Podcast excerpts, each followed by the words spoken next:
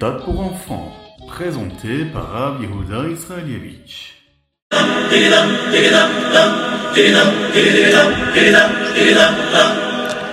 Bonjour à tous, infiniment heureux de vous retrouver pour partager avec vous le Ritat du jour. J'espère que vous allez bien, que la journée se passe bien. Aujourd'hui, l'Agba Omer, Yom Shlishi, de la parashat Be'ar Bechukotai. Nous sommes l'Agba Omer et c'est le Yutret Iyar et Tafshin Pegimel, Shnatakel, l'année du rassemblement. Nous allons commencer tout de suite avec le Chumash. Nous sommes toujours dans le même sujet, le sujet du Yovel.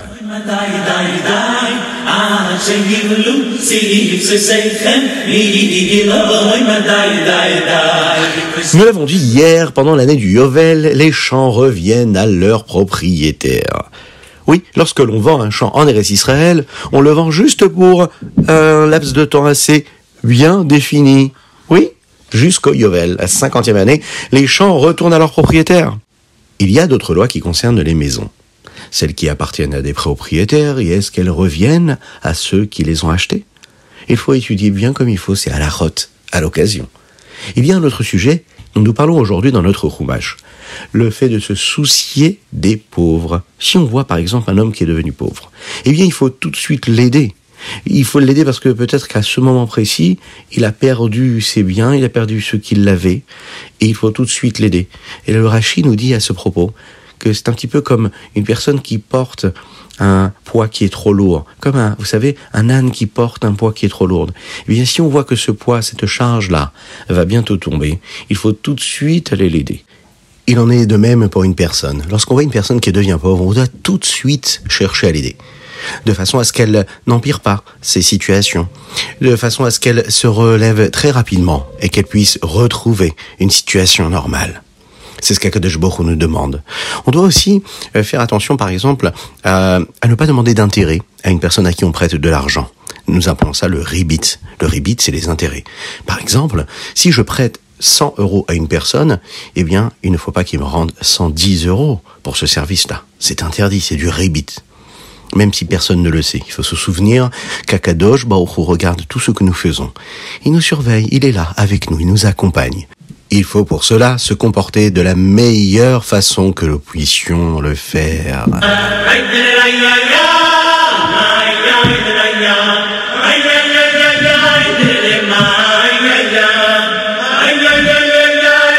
Et nous passons tout de suite au Télim du jour. Aujourd'hui, nous sommes le Yutret, le 18 du mois de Yar, et nous lisons les chapitres Péchet jusqu'au Pétet. Dans le chapitre Pétet, il y a un verset qui dit comme ça. Qui a marti olam chesed ibane. Cela veut dire qu'Akadosh Baruch lorsqu'il crée le monde, il le crée avec la vertu de chesed, de la bonté. La Chassidoute nous explique qu'Akadosh Baruch a créé le monde avec la vertu de chesed. Pourquoi? Eh bien, parce que pour faire du chesed, il faut qu'il y ait quelqu'un en face de nous. Avram Avinu, par exemple, le chesed était très présent chez lui. C'était la mida de chesed qui était prédominante chez lui. Et d'ailleurs, nous avons hérité cela de Avram Avinu. Quand il n'y avait pas d'invités, vous savez ce qu'il faisait Avram Avinu? Eh bien, Il cherchait les invités à l'extérieur. Pourquoi est-ce qu'Akadosh Baruch a créé le monde de cette façon-là Afin réellement de nous montrer ce qu'est la bonté. Dieu a voulu se comporter avec bonté, et c'est pour cela qu'il a créé un monde avec des créatures qui, eux, ont besoin de recevoir quelque chose, et donc là, lui, il nous donne quelque chose, et donc on reçoit quelque chose. Et donc, il utilise le chesed. Hachem a mis en nous, en chacun d'entre nous, la mida de chesed, cette vertu de bonté. Et on doit se servir de cette vertu, de ce magnifique trait de caractère qui est à notre disposition. Et de se comporter avec Avat Israël, avec nos prochains, et de cette façon-là, on est sûr de faire venir Mashiach le plus rapidement possible.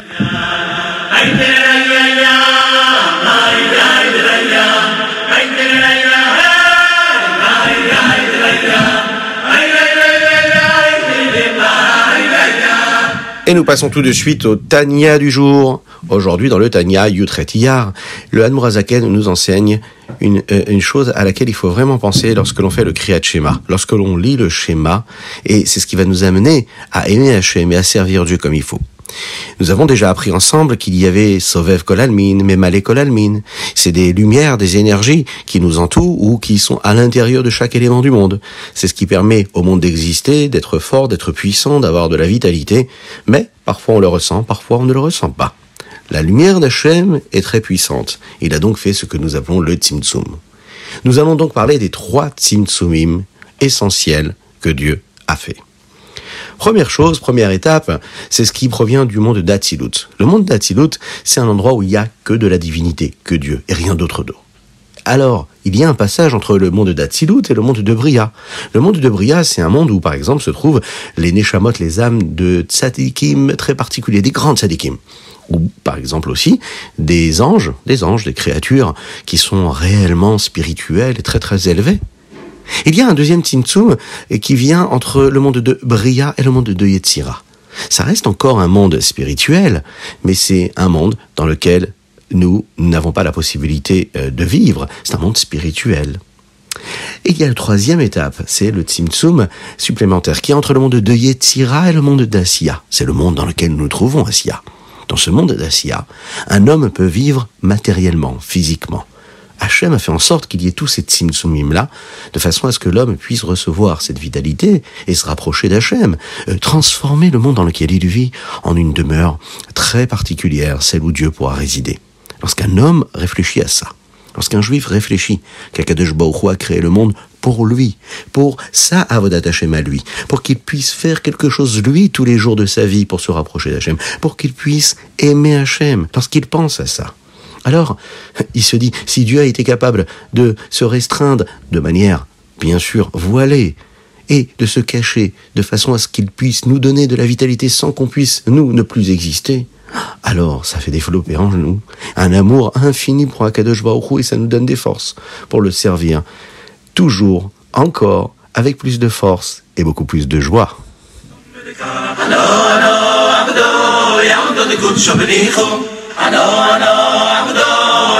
קודשו בריחו, הלא הלא עבדו, יעמדו לקודשו בריחו. Et nous passons tout de suite au Ayom Yom Yotret hier. Aujourd'hui, nous sommes le 33e jour du Homer. L'Agba Homer, c'est un Yom Tov très particulier. C'est un jour de fête qui, chez le Hadmour Emsaï, le fils du rabbi Shneur Zalman de Liadi, le fondateur de la Chassidut Rabad, il y avait quelque chose de particulier qui se passait d'ailleurs.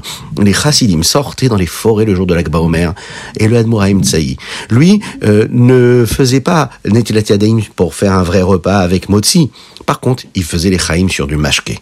Et oui, c'était euh, quelque chose de particulier parce que vous savez que le Hadmorim Tsaï ne faisait pas beaucoup les Chaim pour des raisons de santé, mais là, ce jour-là, il faisait les Chaim.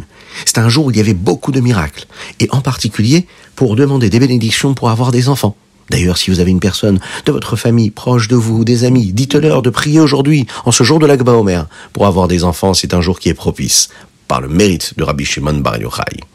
Vous savez que pendant toute cette année-là, les gens attendaient le jour de l'Akba Omer afin de recevoir une bracha du Hadmour à Emtsaï pour avoir des enfants et pour avoir des petits garçons. Il faut savoir qu'il y a énormément d'histoires de personnes qui ont reçu, justement, par le mérite du Rabbi, le jour de l'Akba Omer, des enfants. Il y a une année aussi, il y a un groupe de femmes qui est venu d'Eretz Israël le jour de l'Akba Omer. Et elles ont attendu la bracha du Rabbi de Lubavitch. Elles ont demandé une bracha. Le rabbi a donné une bracha à chacune et il leur a donné aussi une petite pièce et une bénédiction. Eh bien, cette année-là, écoutez bien cela, chaque femme présente a eu la possibilité d'avoir des enfants. Mazal Tov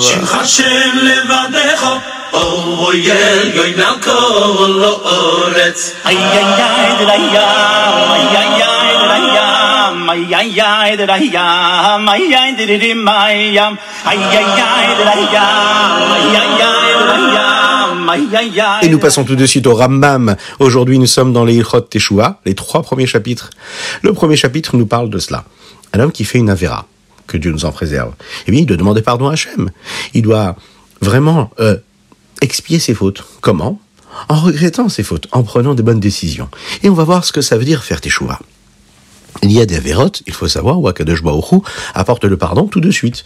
Et il y a d'autres avérotes où Akadosh donne le pardon le jour de Yom Kippour.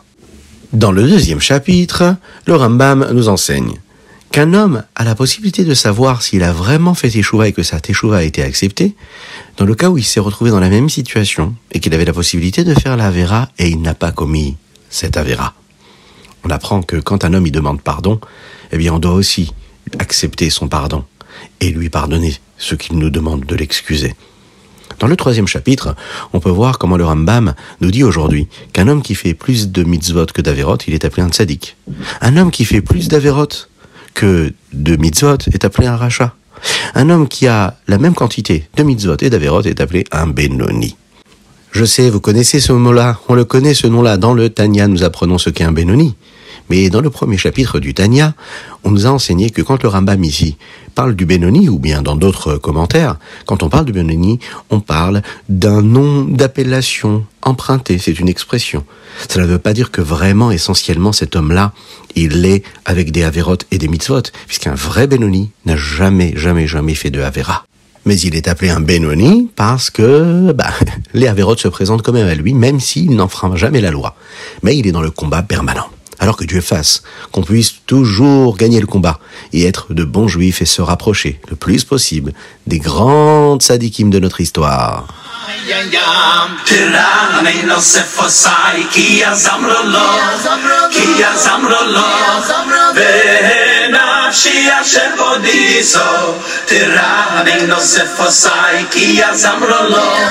Et voilà, c'était le Ritat du jour. Aujourd'hui, une spéciale dédicace pour la Refoua Shelema totale et complète de Avraham Nissim Ben Sultana. La dédicace aussi, elle est pour tous les enfants du Ham Israël. Aujourd'hui, c'est votre journée, le jour de l'Agba Omer.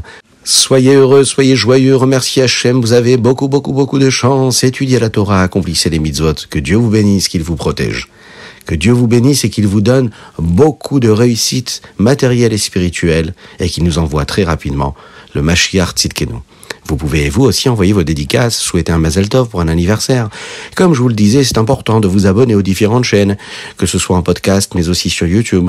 Ça nous donne des forces, ça nous donne la possibilité de diffuser encore et toujours plus la chassidoute. Et de cette façon-là, apporter la Géoula, ramener la Géoula tout de suite, maintenant. Donc vous avez beaucoup de chance de pouvoir participer à cela.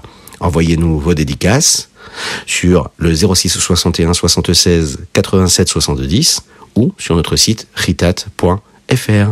À très bientôt et de bonnes nouvelles.